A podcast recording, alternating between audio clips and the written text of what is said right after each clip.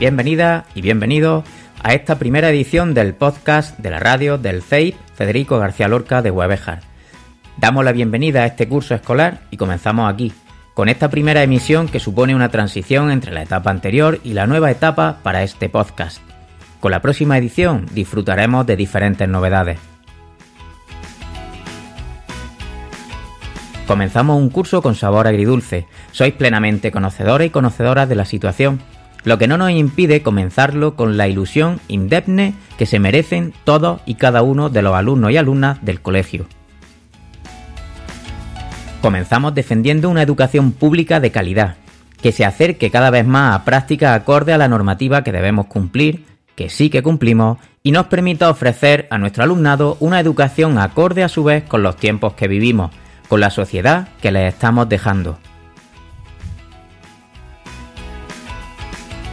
Seguiremos, pues, con trabajo y con ilusión, elaborando proyectos que permitan el desarrollo integral de nuestro alumnado y solventando de una manera razonada los posibles problemas que se planteen a lo largo del curso. Un ruego que debería ser conocido y seguido por toda la comunidad educativa es, sin duda, que necesitamos a las familias con nosotros, que necesitamos que las familias colaboren con los y las profesionales de la educación que trabajan en nuestro centro educativo. Todos y todas queremos la mejor educación para nuestro alumnado y para vuestros hijos e hijas, y solo y exclusivamente con vuestra colaboración es como llegaremos a conseguirlo plenamente. Empezamos aquí las pequeñas reflexiones que dan comienzo a este podcast, con un resumen del texto publicado en el Diario de la Educación por Mercedes Escobar, y que se refiere a la enseñanza de la lectura y la escritura en educación infantil, y con alguna referencia también a la normativa.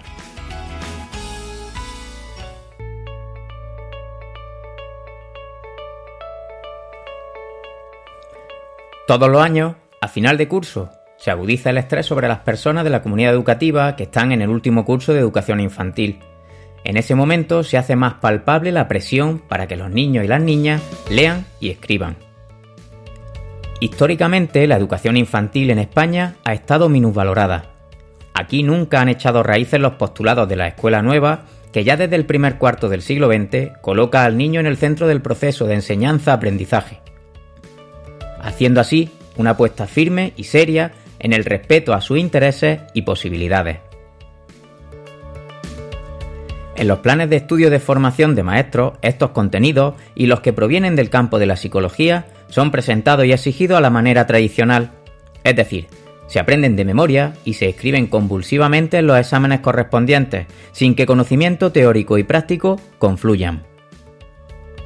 Un pequeño paréntesis en este texto.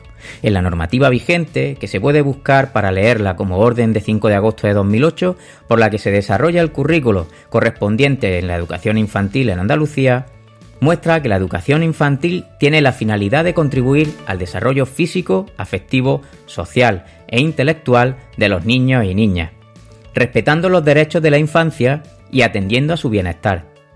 En las orientaciones metodológicas comenta, en el segundo ciclo de educación infantil se propiciará el acercamiento de los niños y niñas a la lengua escrita como instrumento para expresar, comprender e interpretar la realidad a través de situaciones funcionales de lectura y escritura.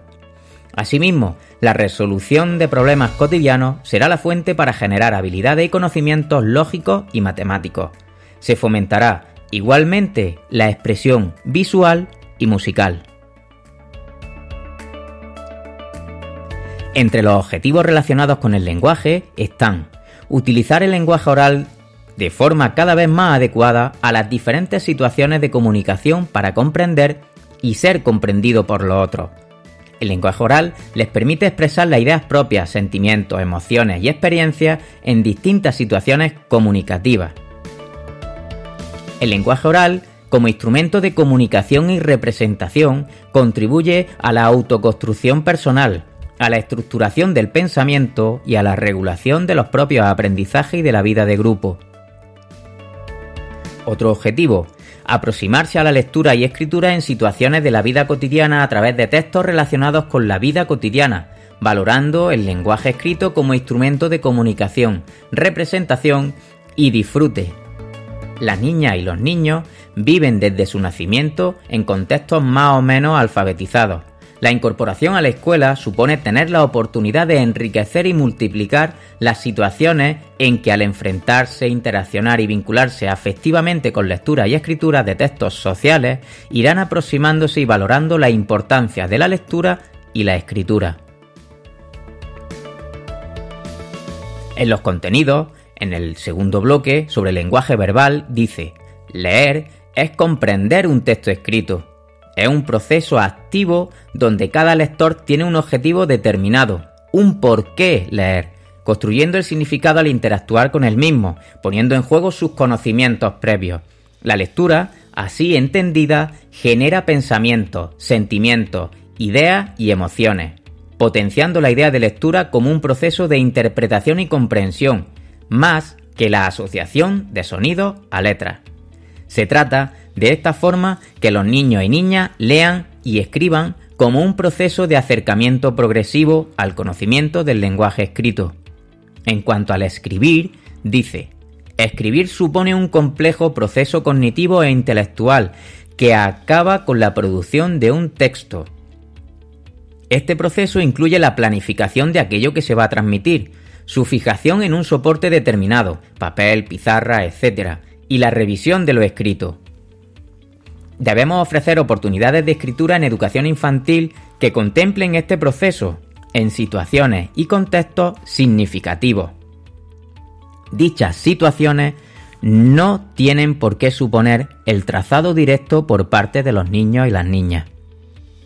Dictar el texto a una persona adulta o a otro niño o niña con mayor dominio de la escritura, además de crear importantes interacciones, convertirá a los niños y niñas de esta etapa en auténticos escritores y escritoras.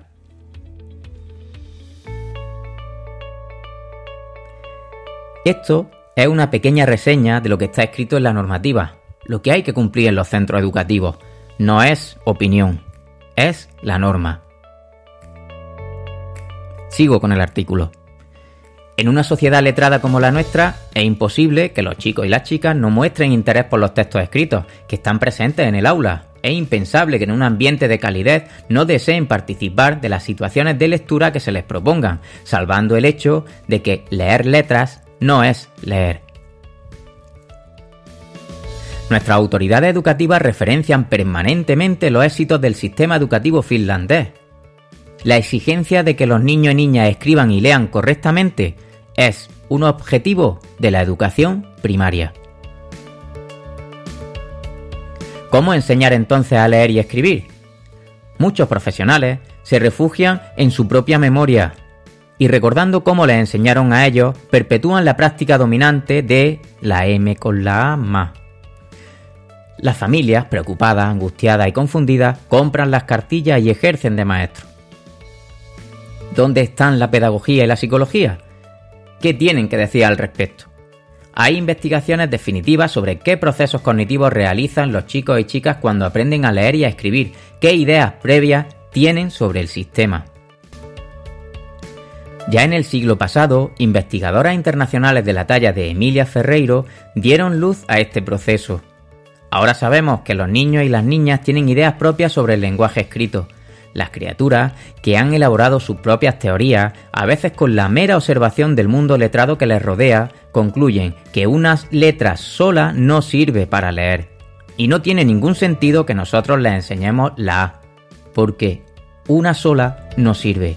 Ellos no ven nunca una A sola en el nombre de una calle, tampoco en el de una tienda, ni cuando se están tomando un yogur. ¿Por qué seguir enseñándoles de forma aislada la A, E, I, Piensan que para poder leer o escribir algo tiene que existir una variabilidad. Muchas iguales juntas tampoco dicen nada y no tiene sentido esas planillas de renglones llenos de e... porque no hay ningún escrito en la vida real con una representación semejante. Opinan también que una palabra para ser leída tiene que estar compuesta por un número mínimo de grafías. No es de extrañar que si les presentamos más y nadie antes le ha contaminado, contesten que ahí tampoco dice nada. En todos los casos tienen razón. Debemos preguntarnos qué estamos haciendo presentándoles los grafemas separados. M, P, S, o unidos silábicamente en, en composiciones muchas veces ininteligibles, sin contexto, con la única intención de que repitan una combinatoria fruto del deseo adulto, mismo a mamá. En el siglo XXI, cuando todos afirmamos que respetamos los ritmos y necesidades de nuestra infancia, cuando las criaturas son el bien más preciado, a los que nunca expondríamos a situaciones arcaicas referidas a aspectos relacionados con la salud, por ejemplo, les seguimos enseñando a leer y a escribir como se ha hecho siempre, obviando las investigaciones. Aquí dejamos esta paradoja. Porque creemos firmemente en las potencialidades infantiles, porque sabemos que estamos ante un sujeto conocente que merece todo nuestro respeto y admiración, suscribimos las palabras de Ferreiro y Teberoki. 1991. Enseñar a leer y escribir sigue siendo una de las tareas más específicamente escolares. Además de los métodos, de los manuales, de los recursos didácticos, exige un sujeto que trata de adquirir conocimiento, que se plantea problemas y que trata de resolverlos siguiendo su propia metodología. Hasta aquí el artículo. En definitiva, los niños y las niñas de 3, 4 y 5 años no tienen que saber ni leer ni escribir tal y como nosotros todavía entendemos estas situaciones. Deben fundamentalmente dedicarse a ser niños y niñas. En el grupo de Facebook dejaré algunos enlaces interesantes al respecto porque creo que pueden ser de utilidad a las personas que necesiten o quieran saber más sobre este asunto sobre todo en la manera de enseñar a leer y a escribir en infantil. Comenzamos.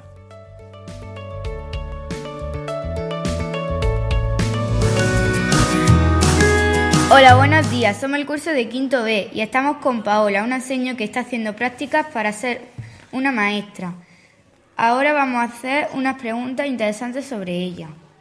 ¿Por qué has venido a nuestra clase? He ido a vuestra clase porque estoy haciendo las prácticas para ser una futura maestra de primaria. ¿Qué hacéis en la, qué hacéis en la universidad? En la universidad, dependiendo del año de carrera en el que te encuentres, se hacen una asignatura u otra. Este año, que estoy haciendo el tercero de primaria, este primer semestre, tengo la asignatura de didáctica de ciencias experimentales, que es una mezcla entre ciencias sociales, naturales, física y química, y eh, la asignatura de practicum, que son las prácticas que estoy haciendo en este cole. ¿Qué asignatura te gusta más?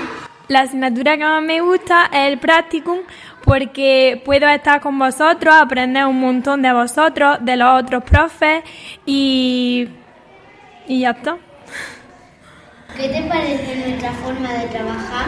Me parece que es la forma más buena de trabajar por proyectos porque así no es un método tradicional en que los niños se aburren y es más monótono, sino que es una forma divertida a través de la cual aprendáis mucho con las nuevas tecnologías y mm, además desarrolláis algunas competencias que de la forma tradicional no se desarrollan.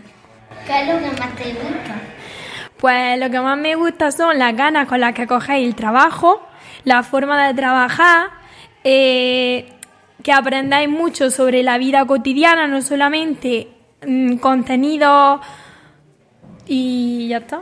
¿Recuerdas qué hacía en la escuela? Sí, yo ya hace mucho tiempo que estuve en la escuela, pero cuando yo estaba, generalmente se llama el método tradicional, que en las clases el profesor nos decía que sacáramos el libro, lo abríamos explicaba lo más importante y nos mandaba todos los ejercicios de esa página. Si los terminaba en clase nos llevaba deberes, pero si no los terminaba los llevaba de deberes para casa. ¿Te lo pasaba bien con nosotros? Bueno, te lo pasas bien con nosotros. Con vosotros me lo paso súper bien porque aprendo muchísimo, tanto de vosotros como del profesor. Me encanta trabajar con vosotros, ver la ilusión y las ganas, me encanta. ¿Te gustaría quedarte aquí? Me gustaría, no, me encantaría. Ojalá pudiera quedarme aquí con vosotros siempre. Estoy segura de que cuando me tenga que ir lo voy a pasar muy, muy mal. Entonces, ¿te gustaría ser maestra? Sí, me encantaría ser maestra desde pequeña. Tengo claro que me encanta ser maestra. Primero porque me gustan mucho los niños, me encanta enseñarles y sobre todo me gusta me gustaría la, tener la satisfacción de saber que gracias a mí muchos niños han aprendido cosas. ¿Por qué? Por eso. Porque me encantaría saber que gracias a mí los niños han podido aprender que en sus vidas siempre van a tener la huella de mí como su maestra y también me encanta porque se aprende mucho de los niños, aunque los maestros os enseñan muchas cosas, vosotros enseñáis muchas, muchas cosas a los maestros. Bueno, aquí acaba nuestra entrevista. Muchas gracias por tu atención. Adiós, saludos. Gracias a vosotros. El curso de sexto A os va a contar sobre la inauguración de la biblioteca y sobre la compostera de huerto. Os dejo con ellos. Buenos días. Estamos un niño y una niña del curso de sexto A del Colegio de Federico García Lorca. Yo soy Sofía y os voy a contar la inauguración de la biblioteca. Yo soy Antonio y os voy a contar la actividad de la compostera. La compostera. Estuvimos con el maestro Elías. Nos enseñó el cuartillo y nos dijo que mira lo ordenado que estaba. Tan ordenado que lo veíamos todo. No podíamos desordenarlo. Luego fuimos a la compostera y con la carretilla, la criba y la pala, con la pala lo echábamos el compost en la criba, la agitábamos y el compost caía en la carretilla. Luego cogimos un mantel blanco y lo poníamos el mantel blanco en la mesa. Después echábamos el compost en el mantel. Con las lupas del maestro mirábamos los bichos que había y con unos cuadernillos los investigábamos, los bichos, sus partes u otros animales, nos lo pasamos muy bien. La inauguración de la biblioteca. La inauguración de la biblioteca fue muy divertida. En inglés nos entregaron un librito chiquitito de papel para escribir nuestro libro preferido y luego colgarlo en nuestro árbol de los deseos. Después esperamos mientras algunas personas leían las historias de los cuentos viajeros de los años pasados.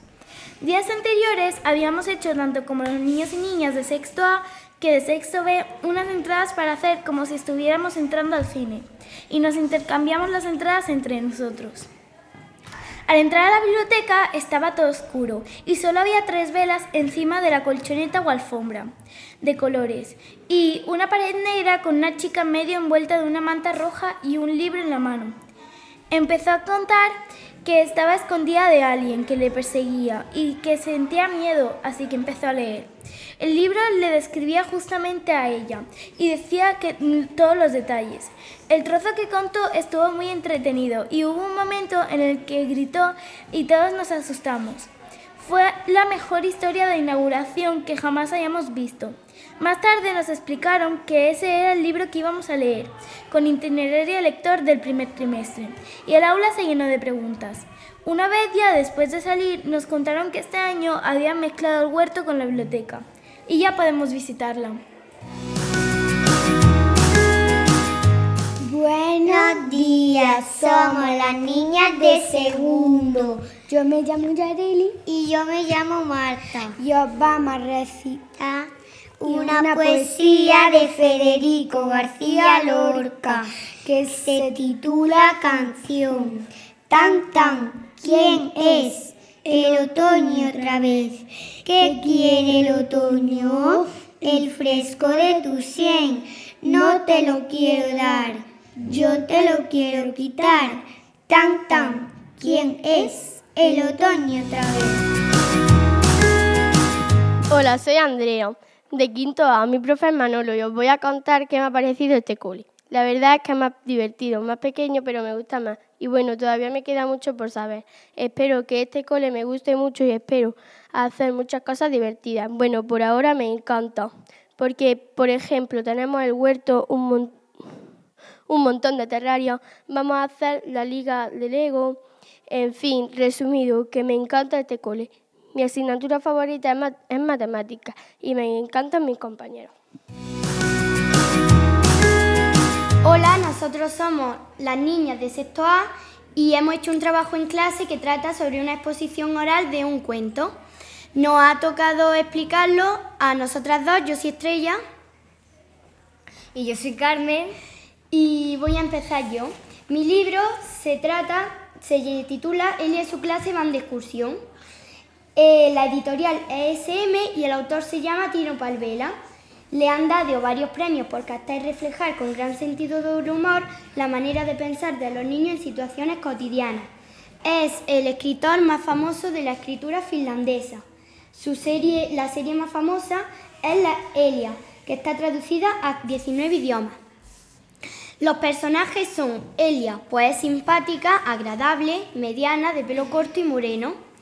Hannah, pues no tiene grandes cualidades que la diferencien de los demás. Es alta, con el pelo rubio y largo. Thomas, pues es muy inventor, es mediano, de pelo pelirrojo y corto. Sammy es el más llorón de la clase, mediano, de pelo y piel morena.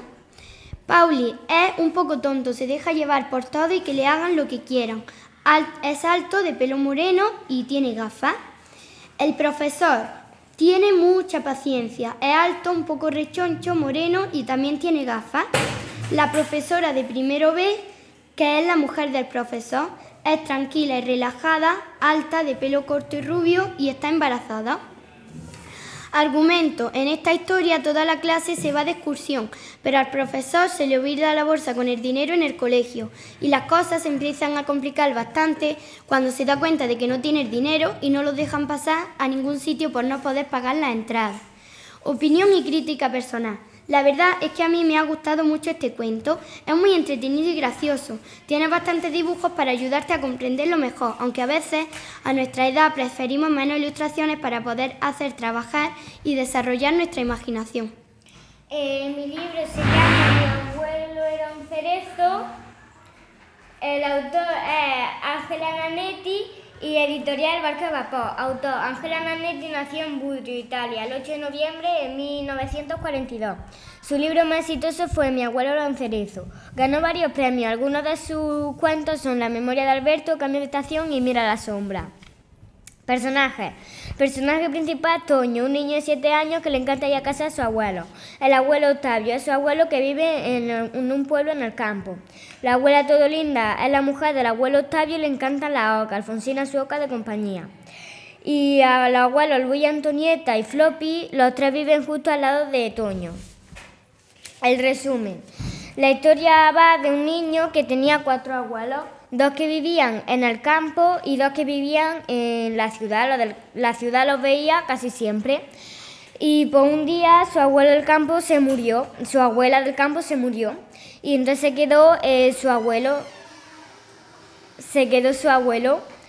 Y, y, entonces al cabo de un, eh, el niño pensó que su abuela se había convertido en una oca porque como le gustaba mucho, y entonces cuando se murió su abuelo pensó que su abuelo se, había convertido en un cerezo, ya que le gustaban mucho los cerezos.